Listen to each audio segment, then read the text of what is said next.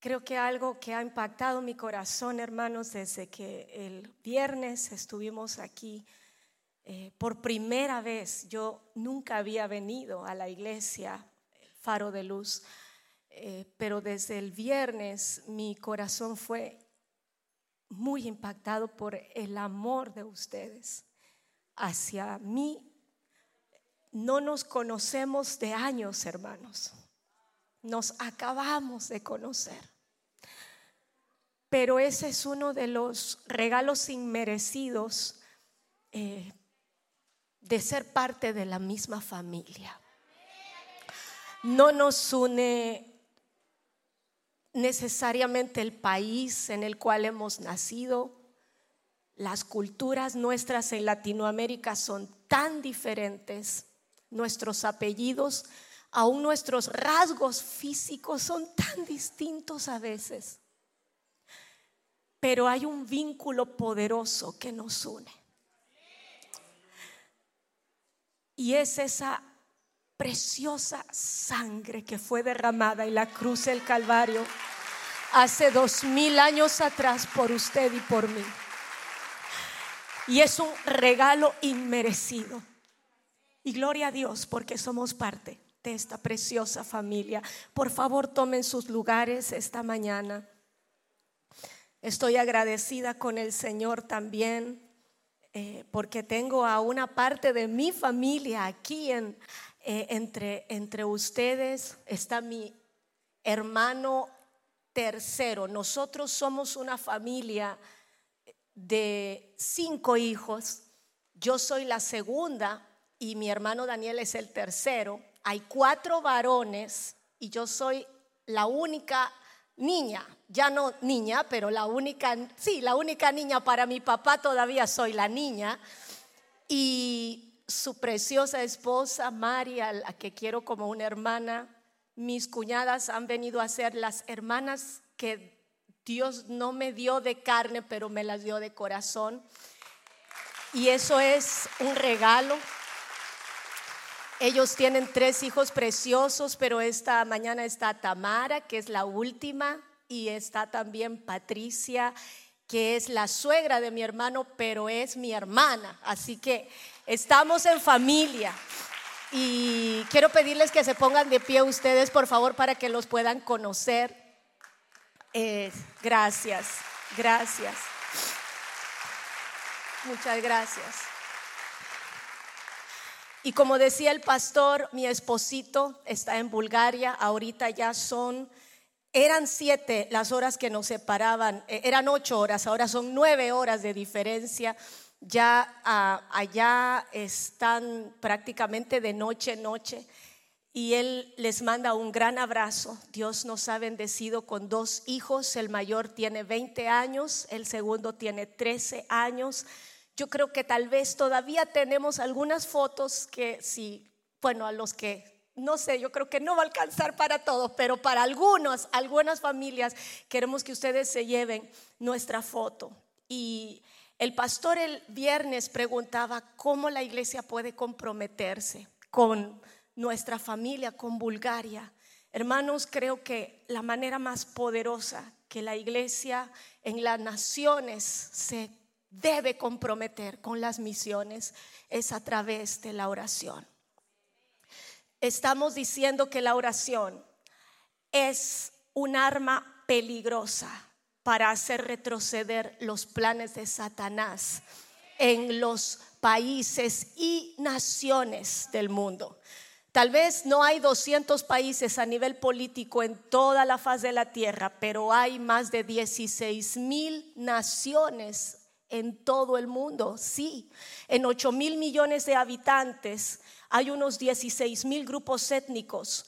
Solo en Perú hay más de 30 grupos étnicos con 30 idiomas, 30 culturas y 30 maneras de hacer las cosas. Estamos hablando de que en un solo país llamado Perú hay más de 30 naciones en México yo no sé cuántos grupos étnicos hay, pero yo entiendo que por lo menos hay más de 30, no menos. En Guatemala muchísimos. Yo acabo de estar en Guatemala hace tres semanas y se hablan diferentes dialectos.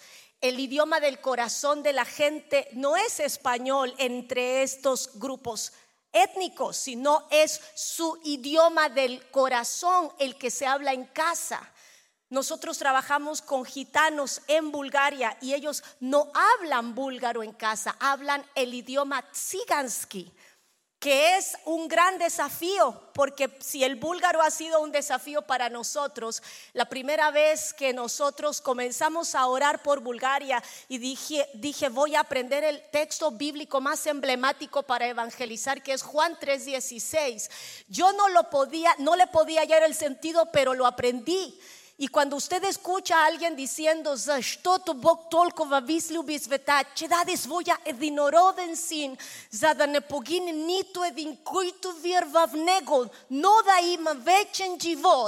Usted no haya ni una sola palabra que se parezca al español, pero allí está el mensaje de salvación.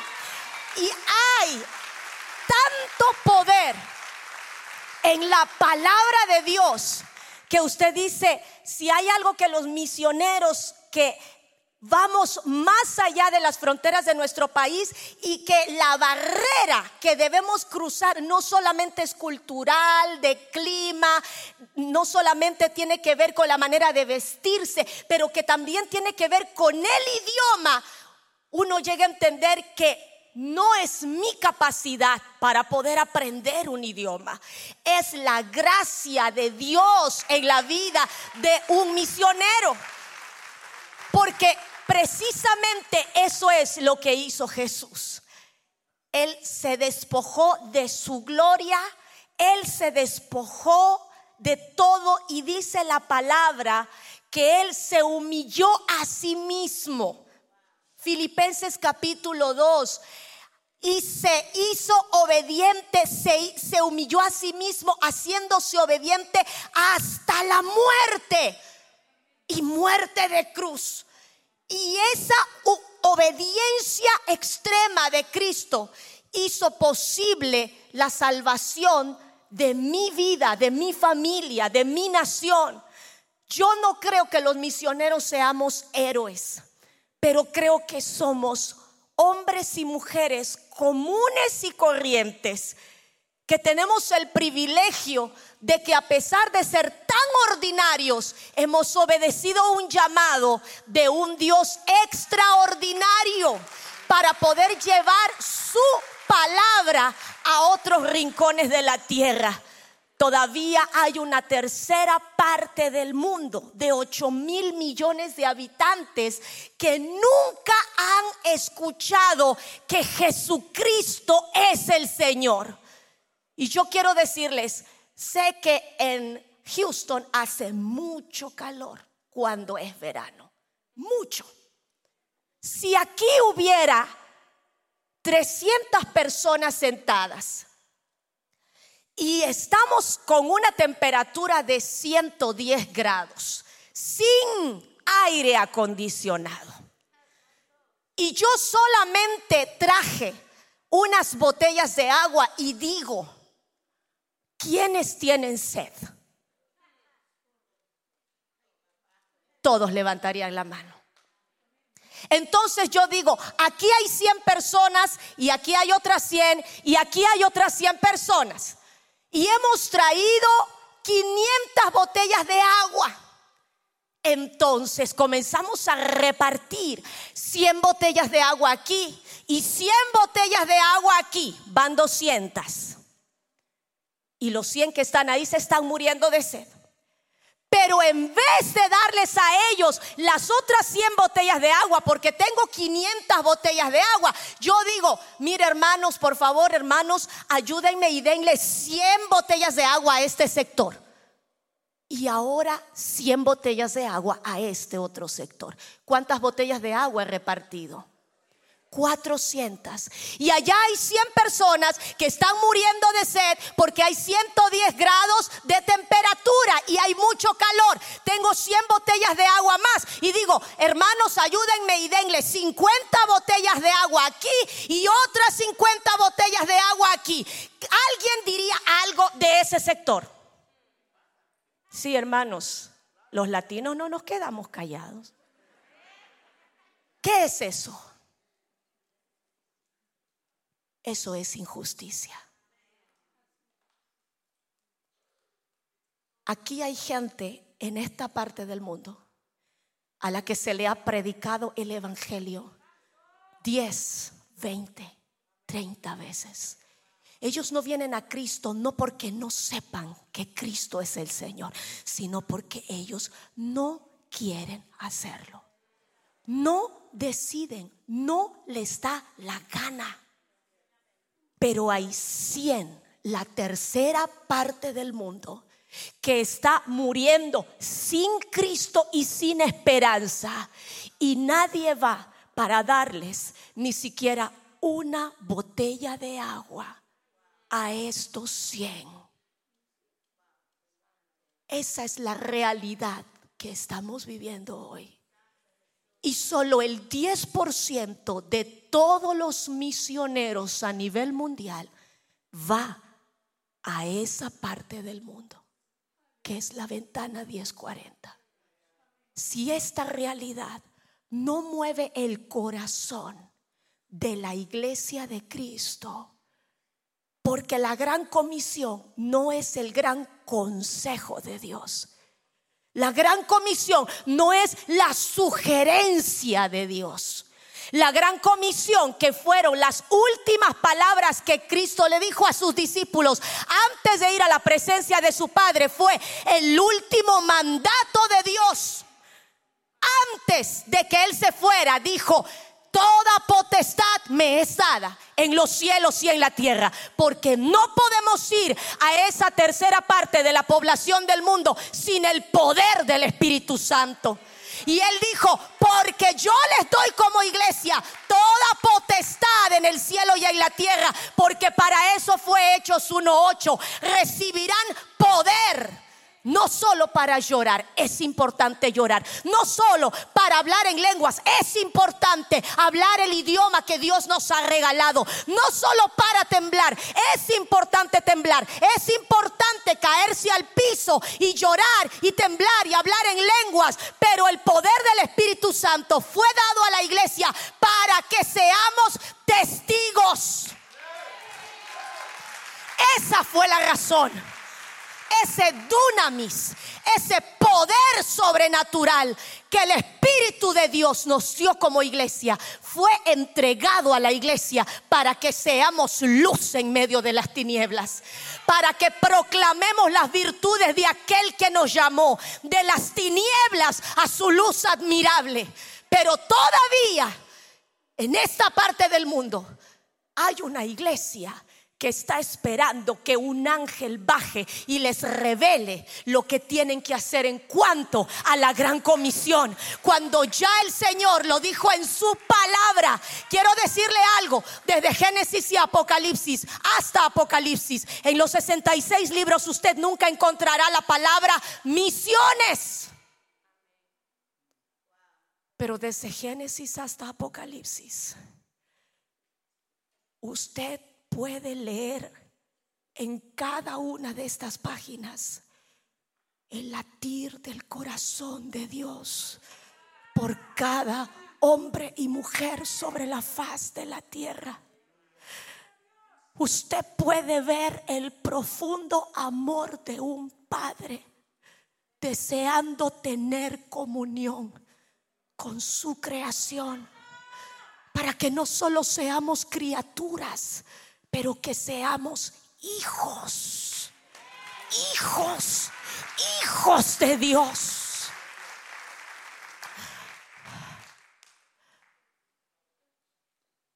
Amados, es tan poderoso cuando usted y yo comenzamos a buscarle al Señor y le decimos, Señor, ¿qué quieres tú que nosotros hagamos? Porque cuando nosotros comenzamos a buscarle al Señor, Él va a revelarnos lo que Él quiere que hagamos. La oración no es nada, para nada, una actividad pasiva. La oración mueve. Y usted quiere saber a quién mueve la oración en primer lugar.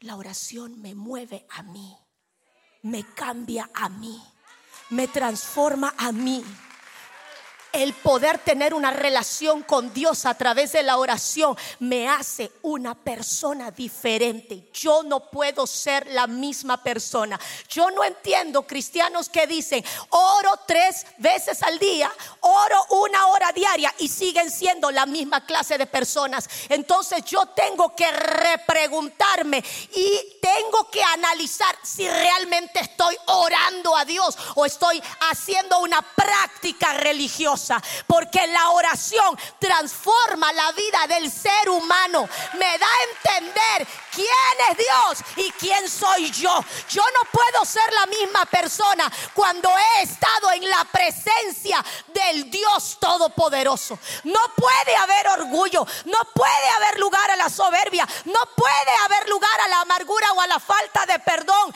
La presencia de Dios transforma la vida del ser humano. Y Dios nos habla. Y Dios nos mueve. Y Dios nos muestra, y Dios nos impulsa, y Él nos da valor, y Él nos da la capacidad de hacer cosas que parecen locas para los hombres. Lo necesitamos. El primer paso para poder ser una iglesia misionera, pero ustedes ya son una iglesia misionera. Pero el primer paso es poder amarle al Señor y buscarle a Él. Ahora sí voy a comenzar a predicar porque ese no era el sermón que yo traía, hermanos. Esta mañana quiero pedirles que abran sus Biblias en el libro de Hebreos capítulo 11. Hoy mi padre con 87 años, cada vez que hablo con él, sobre todo cuando estamos en Bulgaria, Él dice, Esther, el justo vivirá por la fe. El justo vivirá por la fe. Y otro de sus textos favoritos de este anciano que ha pasado más de 60 años en el ministerio es, Esther, porque aún un poquito y el que ha de venir vendrá y si retrocediere, no agradará mi alma. El justo vivirá por fe. Y esta mañana vamos a leer en el versículo 1 del capítulo 11, es pues la fe, la certeza de lo que se espera, la convicción de lo que no se ve. Señor, te damos gracias, porque sin fe, Señor, no podemos serte agradables. Y oramos a ti creyendo que tú escuchas y que tú, Señor, premias a aquellos que te buscan. Esta mañana a través de tu Espíritu Santo, abrimos nuestro corazón para tu palabra. Señor, ayúdanos a poder ver a través de los ojos de la fe. Ayúdanos a ser hombres y mujeres de fe. Señor, ayúdanos a caminar por la fe.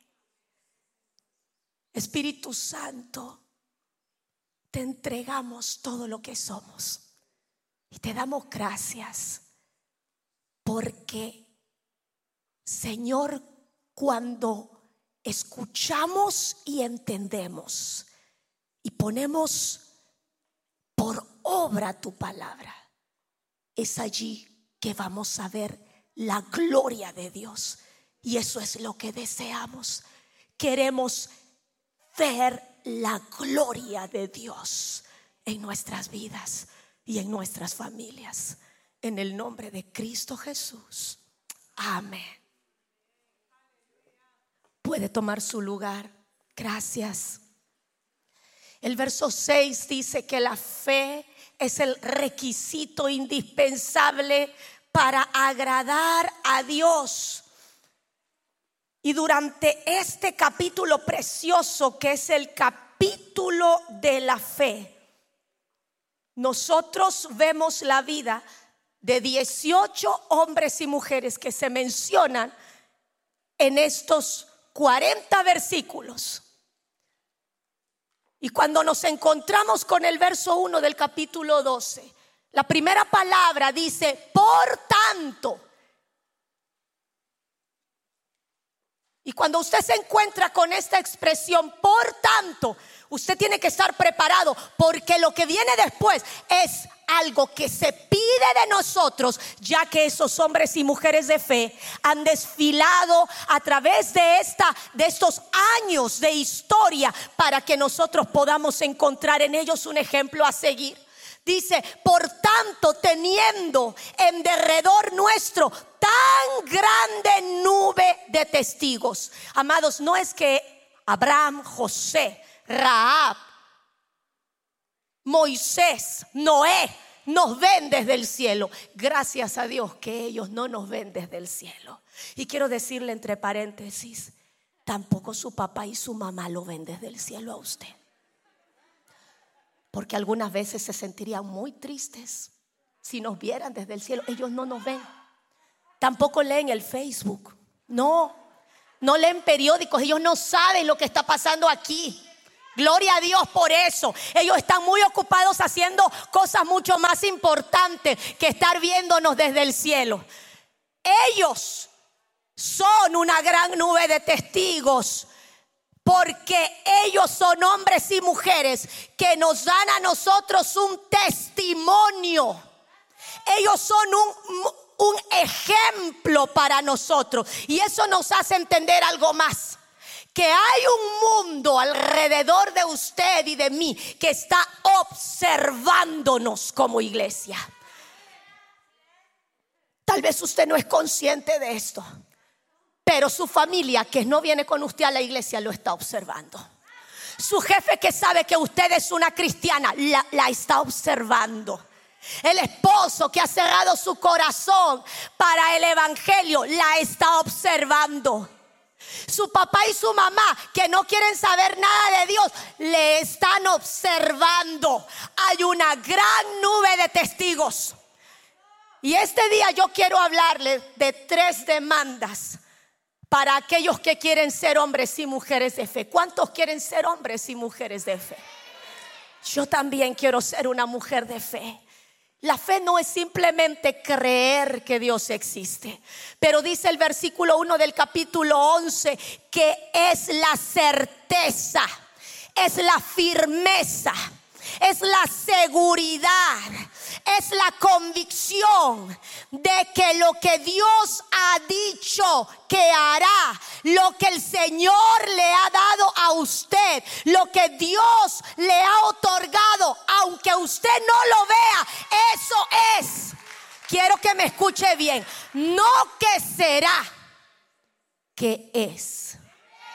Cuando Dios llamó a Josué, le dijo, Josué, yo te he entregado todo lugar que pisa la planta de tu pie. Josué todavía no había cruzado el Jordán, él todavía no había conquistado Jericó, todavía no habían entrado a la tierra prometida, pero el Señor le dijo, Josué, tú no has puesto un pie allí, pero yo te he entregado todo lugar que pisa la planta de tu pie.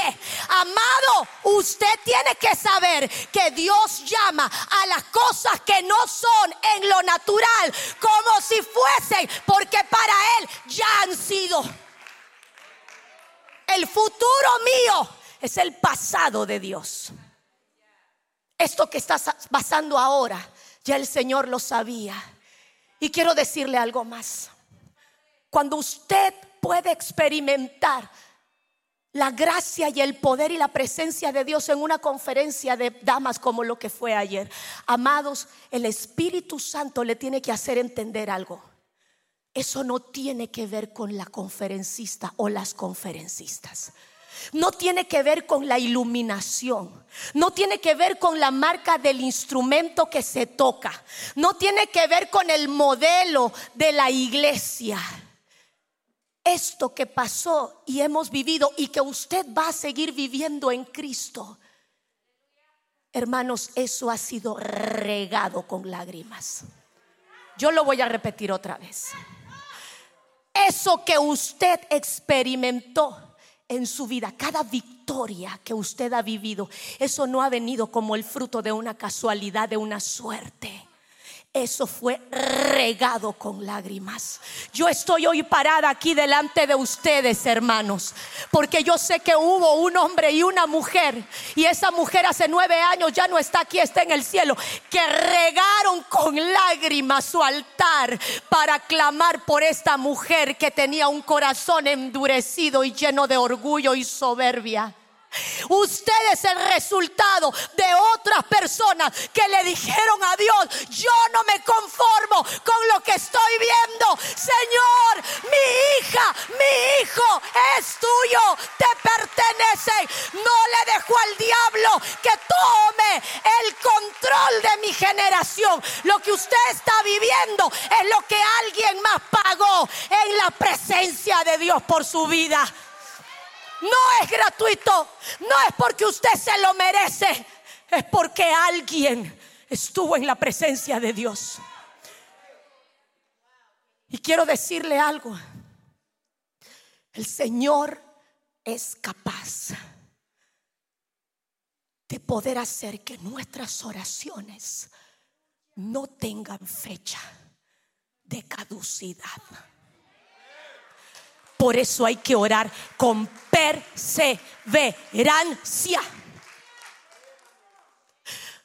Porque la comida tiene fecha de caducidad. Los productos y las máquinas tienen fecha de caducidad. Los trabajos seculares tienen fecha de caducidad. Estas caritas que no tienen arrugas, la mía tiene, también tienen fecha de caducidad. El pelito este pelito tiene fecha de caducidad.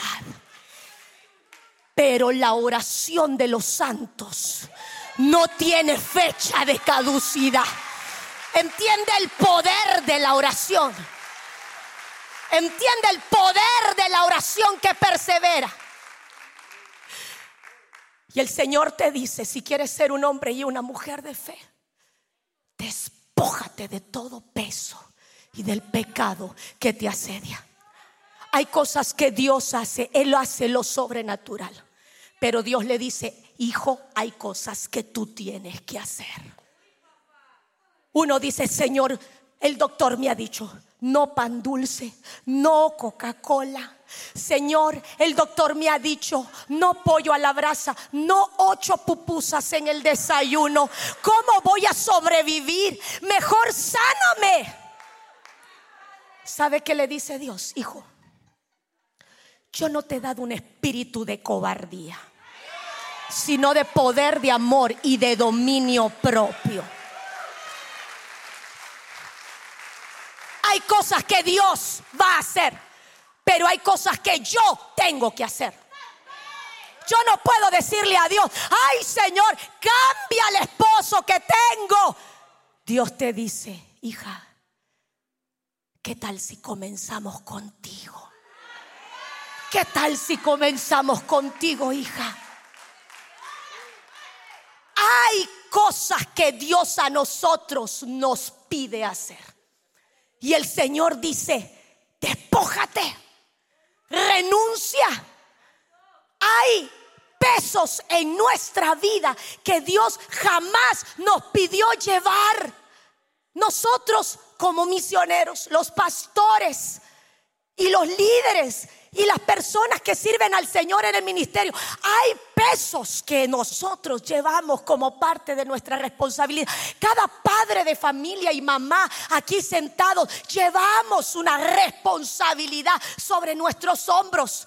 Los jóvenes llevan un peso de responsabilidad. Se tienen que levantar a cierta hora por la mañana para saber que tienen que cambiarse, tienen que bañarse, tienen que arreglarse, tienen que plancharse el pelo, encolochárselo, tienen que estar listos para poder ir a la escuela. Las mujeres, los hombres, usted sabe que tiene que hacer un cálculo y levantarse. Así no quiera, así haya eh, dormido mal la noche anterior. Tiene que levantarse porque tiene que levantarse.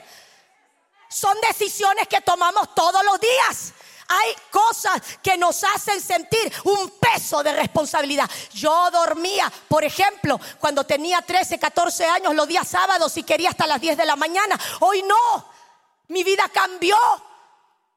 Hay un peso de responsabilidad. Y como cristianos también el Señor nos ha dicho, si alguno quiere ser mi discípulo, niéguese a sí mismo, tome su cruz y sígame. Hay una cruz, sí, pero hay cierta clase de pesos que están robándonos el gozo de ser hijos de Dios. Hay cierta clase de pesos que nos están robando la paz que Dios ha prometido y la vida abundante que el Señor dijo que Él nos daría. El ladrón no ha venido sino para robar, matar y destruir. Yo he venido para que tengan vida y tengan vida en abundancia. Pero todavía vemos cristianos que van delante de un doctor y le dicen, no puedo dormir, tengo ansiedad, estoy deprimido, he tenido pensamientos suicidas. algo está pasando. Y el Señor nos ha dado a nosotros su sabiduría para tomar decisiones. Y hay pesos que usted y yo no tenemos que llevar sobre nuestros hombros. Filipenses capítulo 4, verso 6, el apóstol Pablo dijo, por nada estéis afanosos y nada no es el 99% de las cosas, es el 100%. Nada, si hay alguien radical, es Dios. Nada es nada.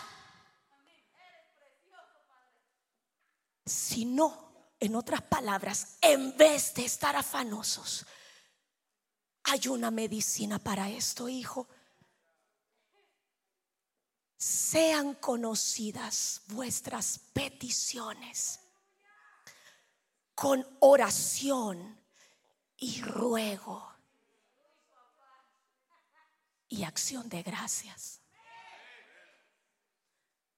Y la paz de Dios que sobrepasa todo entendimiento guardará vuestros corazones y vuestros pensamientos vuestros corazones y vuestros pensamientos en Cristo Jesús.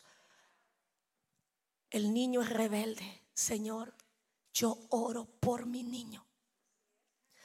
Oro por mi niño. Dios me muestra cómo está mi niño. Dios me indica cómo orar por mi niño.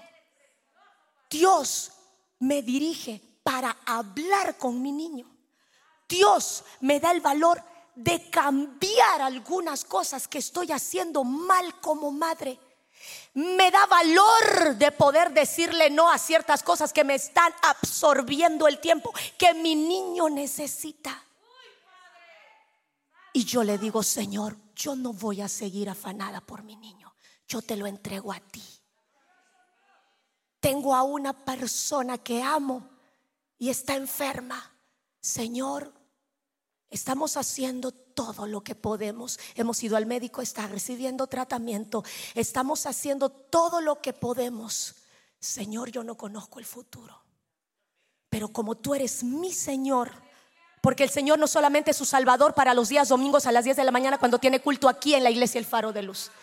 Él es el Señor el lunes, martes, miércoles, jueves, viernes, sábado, domingo, los siete días de la semana, los doce de meses del año y el resto de su vida. Él es Señor, Él es Quirios, el Señor, el dueño absoluto. Señor, mi esposo es tuyo. Yo voy a orar como tú me guíes. Yo voy a hacer todo lo que tengo que hacer. Pero la palabra final la tienes tú, Señor. Yo no voy a cargar ese peso yo no voy a llevar sobre mis hombros. Yo por más que llore, me afane, me arranque los pelos, no voy a cambiar nada en él. Mi hija tiene problemas de carácter. Le lloro, le grito, le digo, si yo fuera tu abuela, te hubiera roto la boca. No, mire, yo puedo asustar a mis hijos, puedo manipularlos, pero yo no puedo cambiarlos. La transformación de una vida viene de parte de Dios. Yo voy a ser un equipo con el Espíritu Santo porque Él es el dueño de la vida de mis hijos. Yo le voy a decir, Espíritu Santo, esa niña te la entregué a ti y tú eres el dueño de la vida de ella. Yo soy parte de tu equipo. ¿Qué quieres tú que yo haga respecto a mi hija? Porque quiero decirte algo, nuestros hijos no son nuestra propiedad, son prestaditos por un ratito nada más. Si tú se los diste a Dios, son de Dios.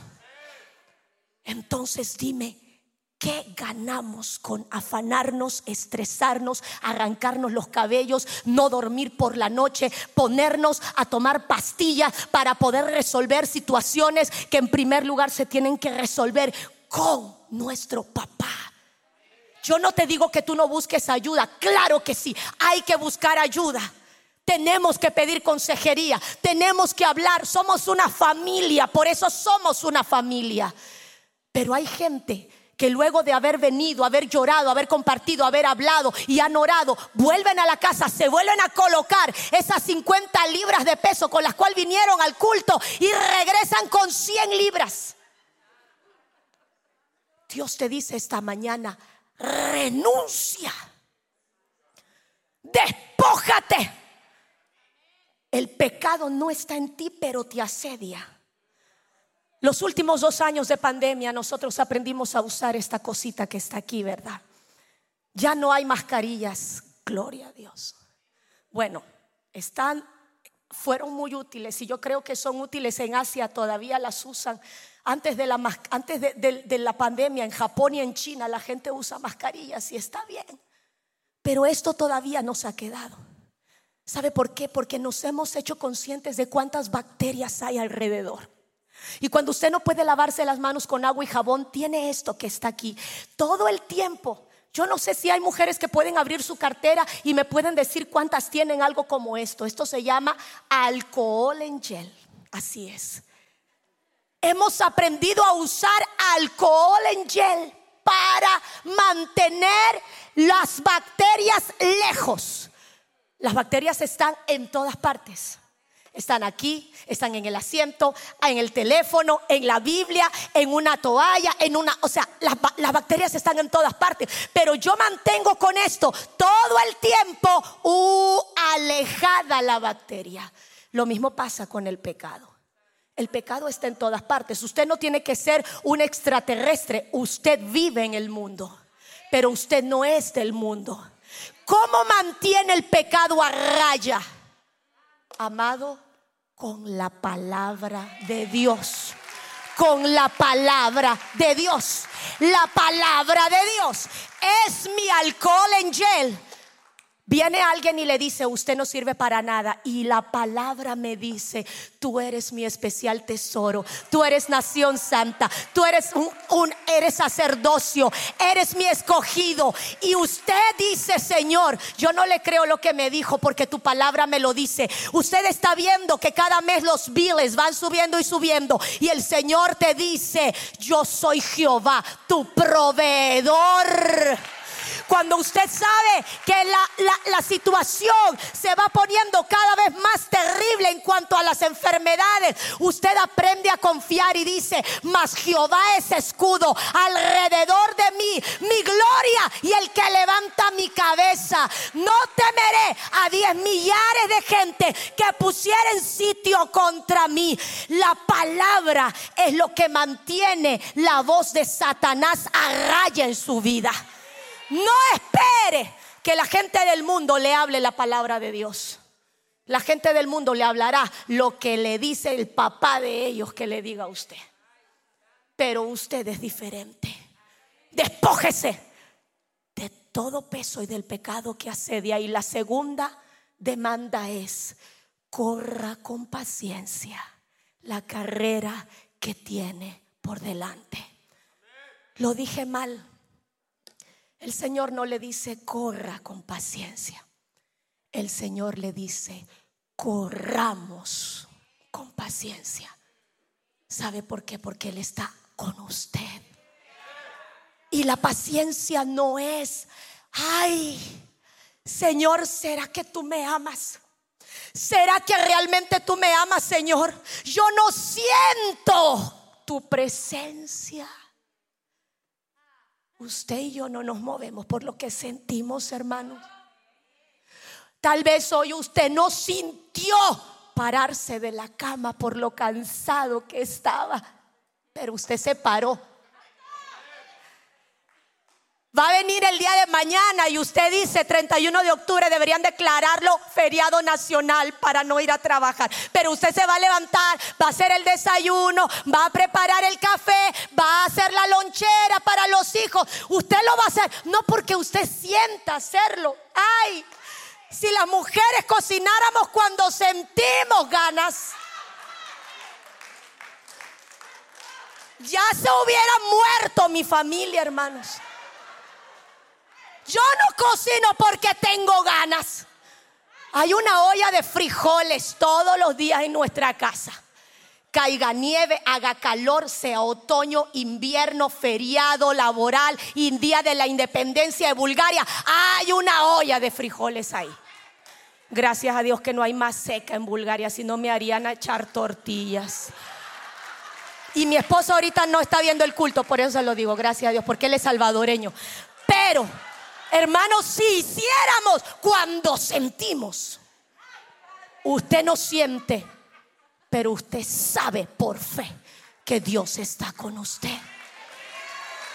Y la paciencia, hermanos, no es la cualidad de una persona que se sienta y acepta las cosas.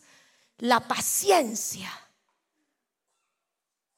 es la capacidad de un hombre y una mujer que tiene una determinación para poder moverse de acuerdo al tiempo de Dios.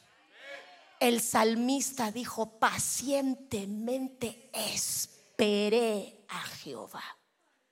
Yo no sé cuántas veces el salmista dijo, pacientemente esperé. La determinación que no se apresura, pero que tampoco se retrasa, que avanza firmemente y no se desvía. David entendía bien esto. Era un jovencito. La unción de Dios cayó sobre él y él fue lleno del Espíritu pero cuando él fue tras Goliat y lo venció, no fue ahí cuando lo sentaron en el trono. Él tuvo que ser perseguido. Fue perseguido injustamente por más de 10 años. Y Señor, ¿acaso tú no lo ungiste? ¿Acaso tú no te revelaste a Él? ¿Acaso la unción de tu espíritu no estaba sobre David? Hubo un proceso de más de 10 años en donde él tuvo que aprender a esperar el tiempo de Dios. Y en el transcurso de la espera, Dios estaba formando el carácter del futuro rey de Israel. Cuando José tenía 17 años, Dios le reveló sueños. Al poco tiempo es víctima de la trata de personas y lo venden como un esclavo. El hijo amado de Jacob está desnudo, con cadenas en sus manos, yendo hacia Egipto. Llega a la casa de Potifar. Y él siguió buscando a Dios. Amados, no había un pastor cerca de él. No había un líder que le mandara mensajitos en WhatsApp. No había una llamada telefónica que le dijera José, estamos orando por ti, hijo. No, estaba solo en un país en donde no se hablaba su idioma, un país idólatra y como, él sabía quién era su Dios, él fue prosperado en esa casa. Y cuando parecía que todo iba bien, porque Potifar le había dado el control de todo, la esposa de Potifar lo seduce. Él era un hombre bien hombre. Hay gente que dice, ay, es que tal vez no era un hombre bien hombre, él era un verdadero hombre. Porque los verdaderos hombres saben que cuando le pueden dar a Dios el control de todo, aún del área sexual, entonces yo puedo ser un hombre llamado por Dios para poder tener liderazgo y control y autoridad. Cuando José huyó, ¿cómo fue que se pagó su fidelidad a Dios con la cárcel? Ustedes ya conocen la historia y no vamos a volver a repetir la historia, pero José esperó 20 años para poder sentarse como gobernador de la nación de Egipto y poder ver lo que Dios le había mostrado en sueños. Hay un proceso. Señor, tú me amas. Señor, yo te conozco. A los cinco años de edad mi iglesia experimentaba un avivamiento. Y yo le decía a mis compañeritos de la escuela dominical, ay, ellos están tan llenos de Dios. Había llegado un evangelista. Ustedes todos son mucho más jóvenes que yo, tal vez no han escuchado el nombre de él. Se llamaba Gille Ávila. Y en mi iglesia ya no cabía un alfiler. La gente ya no llegaba a la campaña al estadio, pero llegaban a la iglesia y aunque no estaba Gille Ávila, el Señor seguía sanando. Y entonces nosotros los niños de la iglesia no teníamos un lugar, una sala cuna, iglesia infantil, pero estábamos en un culto, allí viendo el mover de Dios y estábamos en una pequeña salita porque me llevé a mi pandilla de los amiguitos que yo tenía, siete años de edad, seis años de edad. Vamos a cantar las canciones que cantan los adultos, porque cuando ellos cantan, pensaba yo, porque no me habían enseñado ni siquiera la teología del Espíritu Santo, entonces cuando ellos cantan comienzan a levantar sus manos y lloran. Y así nos pusimos a levantar nuestras manos y con los mismos cantos que cantaban los adultos. Y yo le decía, Señor, yo deseo que tú, Señor, me llenes así como tú has llenado a mi mamá, a mi papá, a la diaconisa, a la hermanita tal, aquel hermano. Oh Señor, yo quiero. De pronto mi mejor amiga Nancy estaba hablando en un idioma que yo no entendía. Y luego mi hermano mayor estaba llorando. Y yo le dije, Señor, a mí, a mí, yo también deseo eso. A los cinco años de edad la primera vez que yo experimenté la presencia del Espíritu Santo y comencé a llorar y el fuego del Espíritu de Dios me llenó de tal manera que lo único que me acuerdo es que como a las una de la mañana mi papá me llevó en brazos, me acostó en la cama porque yo estaba, hermano, tan llena del Espíritu. Y esa experiencia no fue solamente para un julio del año. ¡uh! Esa experiencia se volvió a repetir otra vez y otra vez y otra vez y otra vez. Cuando yo salí de la universidad, tuve que ir al médico porque yo sentía que algo no estaba bien aquí. Era una joven que le servía al Señor. Trabajaba en mi iglesia local, apasionada por Dios. Y el médico dice, tienes dos del tamaño de una naranja en cada uno de tus ovarios. A los seis meses tuve mi primera cirugía. Vamos a acelerar. A los cinco años después de ese primer diagnóstico, yo había tenido diez cirugías y un cáncer que estaba acabando con mi sistema reproductor.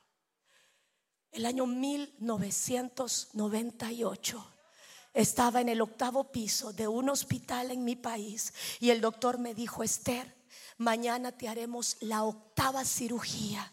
Te hemos extirpado una parte de tu ovario, pero ahora vamos a tener que sacar el otro, porque todo está lleno de tumores malignos. Tienes que firmar esta autorización. Trabajaba con los niños de las calles en mi país estaba sirviéndole a Dios con todo mi corazón. ¿Acaso no había recibido yo una promesa? ¿Acaso Dios no se había revelado a mi vida? ¿Acaso Dios no me había escogido para servirle? Ya tenía siete cirugías por la misma causa. Finalmente yo firmé, el doctor se fue y me quedé en esa habitación helada y le dije, Señor, yo no te voy a pedir que me demuestres que me amas sanándome. Yo sé que hay gente que te ora así, pero sé que hace más de dos mil años atrás tú me demostraste cuánto me amas. Solo quiero pedirte algo. Hoy día yo te voy a entregar mi último sueño. Porque yo quisiera casarme un día. Yo quisiera tener hijos un día para poder servirte a ti con mi esposo y mis hijos. Por eso yo quisiera, Señor, casarme. Pero Señor, yo te entrego este último sueño. Cuando yo salga de este hospital y vuelva a las calles de mi país, cuando yo pueda llevar a un niño de la calle a tus pies, dame la capacidad de que cuando yo lo abrace a él, pueda sentir el amor de madre que nunca tal vez sentiré por un hijo mío. Y esa fue mi oración. Al día siguiente mi segundo ovario fue extirpado. Yo tenía 25 años de edad. Un año después, en un viaje misionero, un equipo del Salvador llegó a mi país. Y cuando yo vi a un joven llamado César Juárez, yo lo vi tan bonito.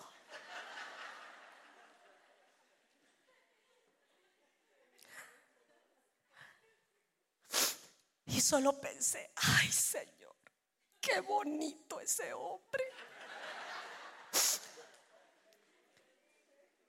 Él era el líder de ese equipo. Inmediatamente dije, pero reprendo en el nombre de Jesús, reprendo, reprendo este pensamiento. Porque todo comienza con un pensamiento. Yo no me voy a casar. ¿Para qué estoy pensando esto? Yo reprendo esto.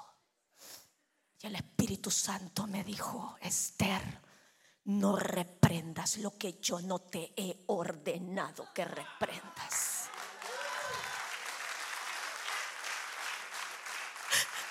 Yo le dije, Señor, Él trabaja con niños como yo. Él va a anhelar tener hijos yo no le puedo dar hijos. Dios me dijo, no se ha escrito el último capítulo todavía. Y vamos a hacer corta la historia. Nosotros ayunábamos un día a la semana, él en Nicaragua, porque él era misionero en Nicaragua, y yo en Perú, por nuestra familia. Ya él se había atrevido a enfrentar a mis cuatro hermanos y a mis padres en Perú. Yo no sé si hizo 40 días de ayuno antes de llegar a mi casa. Aquí está mi hermano, nunca he contado el testimonio delante de él, pero yo sé que él me ama. Seis meses antes de la boda, él me dice, Esther, Dios me ha hablado. ¿Cuántos saben que Dios habla? Y él me ha dicho que nos va a regalar dos hijos. Y yo le dije, por supuesto, mi amor. Ya faltan seis meses para la boda. Vamos a ir a Nicaragua a vivir. Buscaremos un orfanato. Encontraremos a dos bebés chinitos como tú y yo para que nadie tenga que decir quiénes son los padres de estas criaturas. Porque sabe, cuando usted oye algo que aparentemente es locura para la mente humana, usted trata de ayudar a Dios.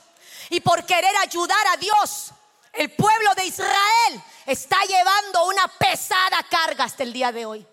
Porque Abraham y Sara quisieron ayudar a Dios. Y él me dijo, no, Dios nos va a dar dos hijos de nuestra propia sangre. Y yo le dije, mi amor, he pasado por esto antes. Faltan seis meses para la boda. Tú puedes escoger a una mujer que tenga ovarios, que tenga menstruación, que te pueda dar hijos porque yo no soy esa persona. Y él me dijo, Esther, yo no me estoy casando contigo porque tú me vas a dar hijos. Yo te amo y estamos casándonos porque Dios tiene un propósito con nosotros. Vamos a bendecir naciones en la tierra. Yo me estoy casando contigo porque te amo y yo confío en ti. Pero por encima de mi confianza en ti está mi confianza en Dios. Y sé que Él cumplirá lo que ha prometido. Cuando él y yo fuimos como matrimonio a Nicaragua, a los tres meses de estar viviendo allí, yo me sentí enferma. ¿Ha escuchado algo que se llama choque cultural? Cuando la comida parece que le hace daño, la gente le hace daño, el olor de la gente, el, acento de la gente y usted extraña locamente su cultura, su país, quiere volver a su país, extraña su familia, el abrazo de su mamá. ¿Usted ha experimentado esto? Bueno, yo estaba experimentando eso. Yo decía, tengo un choque cultural. Él estaba predicando en una conferencia, una pareja de amigos me lleva al hospital porque estaba tan enferma. El médico me hace todos los exámenes. A las dos horas me dice, señora, tengo una noticia que darle. Yo le digo, sí lo sé, tengo un choque cultural. Además tengo problemas en el hígado, por eso estoy vomitando todos los días. Tengo tres cirugías en el oído, me siento mareada. Extraño a mi familia, lloro todos los días. Sí, doctor, eso es lo que tengo un choque cultural. Y él me dijo, señora, usted habla mucho.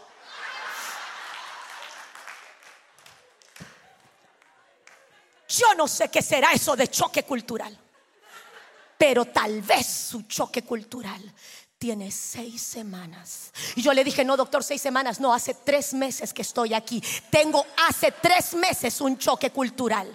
Y me dijo, señora, usted está embarazada. Y quiero decirle algo. Cuando por tantos años usted ha oído, porque más de 30 médicos en mi país me dijeron durante siete años, tú no podrás superar. El cáncer está ganando esta batalla. Nunca podrás tener un bebé. Cuando usted ha oído tanto esa voz, aunque el Señor está haciendo algo nuevo, usted no es a veces capaz de entenderlo. Yo me levanté y le dije, doctor, perdóneme, agarré mis exámenes, le di las gracias, pagué y me fui. Esta pareja de pastores me dijeron, Esther, ¿qué te dijo el doctor? Y le dije, no me vuelvan a traer este hospital. Las máquinas son viejas, el doctor está loco. Han confundido los resultados de una mujer con mis resultados. Se ha atrevido a decir que estoy esperando un bebé. Y esta pareja de amigos comenzó a decir, gloria a Dios. Yo le dije, no, espérense, esto no está pasando. No le van a decir nada a César. Yo quiero guardar el corazón de mi esposo. Pero cada mes yo veía cómo ese choque cultural iba creciendo delante de mí. Y el Señor nos regaló a nuestro primer hijo hace 20 años atrás. Y en nuestro tercer campo misionero, Dios nos regaló a nuestro segundo hijo en la nación de India. Amados, la perseverancia que sabe caminar al ritmo de Dios. Y quiero revelarles algo aquí. Esto no pasó porque yo tenía una gran fe. Esto no tenía que pasar porque yo era una mujer virtuosa con cualidades que me hacían merecedora de un milagro creativo de Dios en mi cuerpo. Esto pasó porque Dios le habló a un hombre. Y ese hombre le creyó a Dios. Y él perseveró en la palabra que Dios le había dado. Y contra todo pronóstico, él se mantuvo firme, creyéndole a Dios. Pero hay un tiempo y un proceso.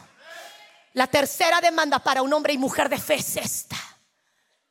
Puestos los ojos en Jesús, el autor y consumador de la fe.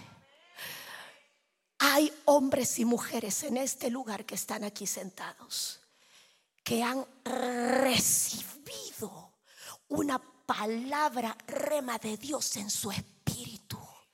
Pero han esperado y están a punto de tirar la toalla.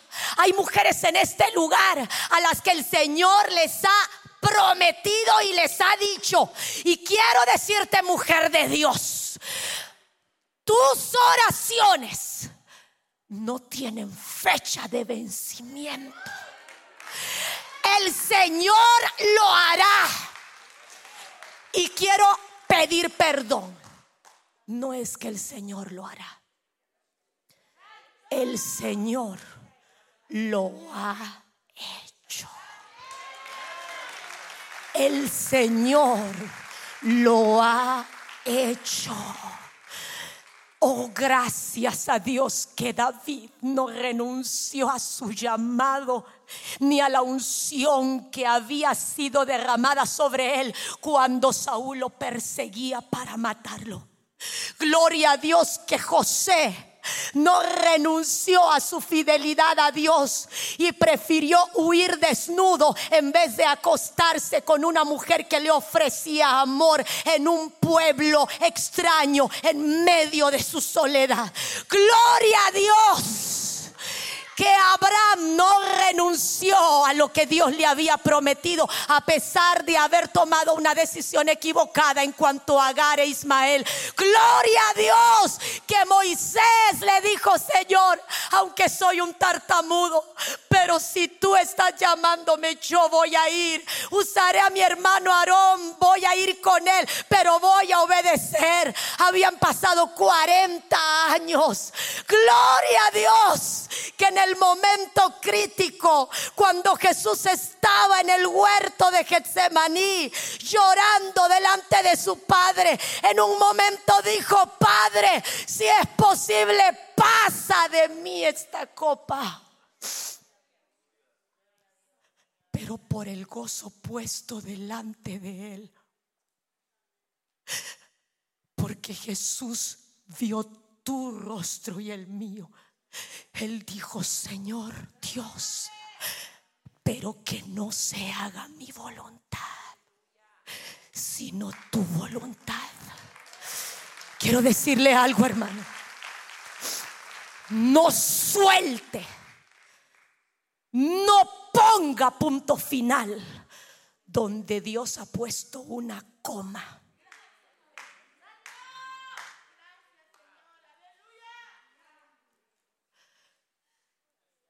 Este día en el nombre de Jesús.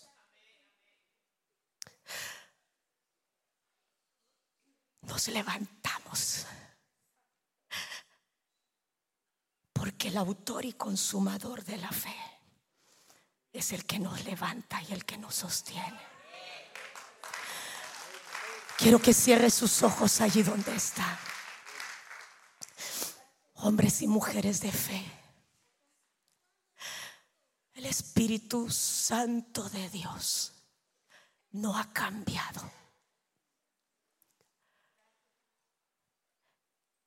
Él hace brotar ríos aún en medio del desierto. Él derriba gigantes a través de la mano de un joven adolescente como David.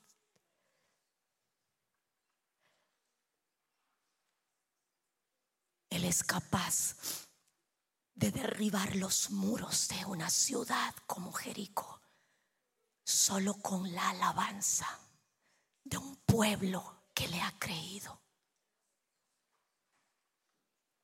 Dios solo necesita su obediencia y su fe. Y esta mañana antes de despedirnos, yo quiero pedirle que usted tome un paso de fe. Él llama a las cosas que no son como si fuesen.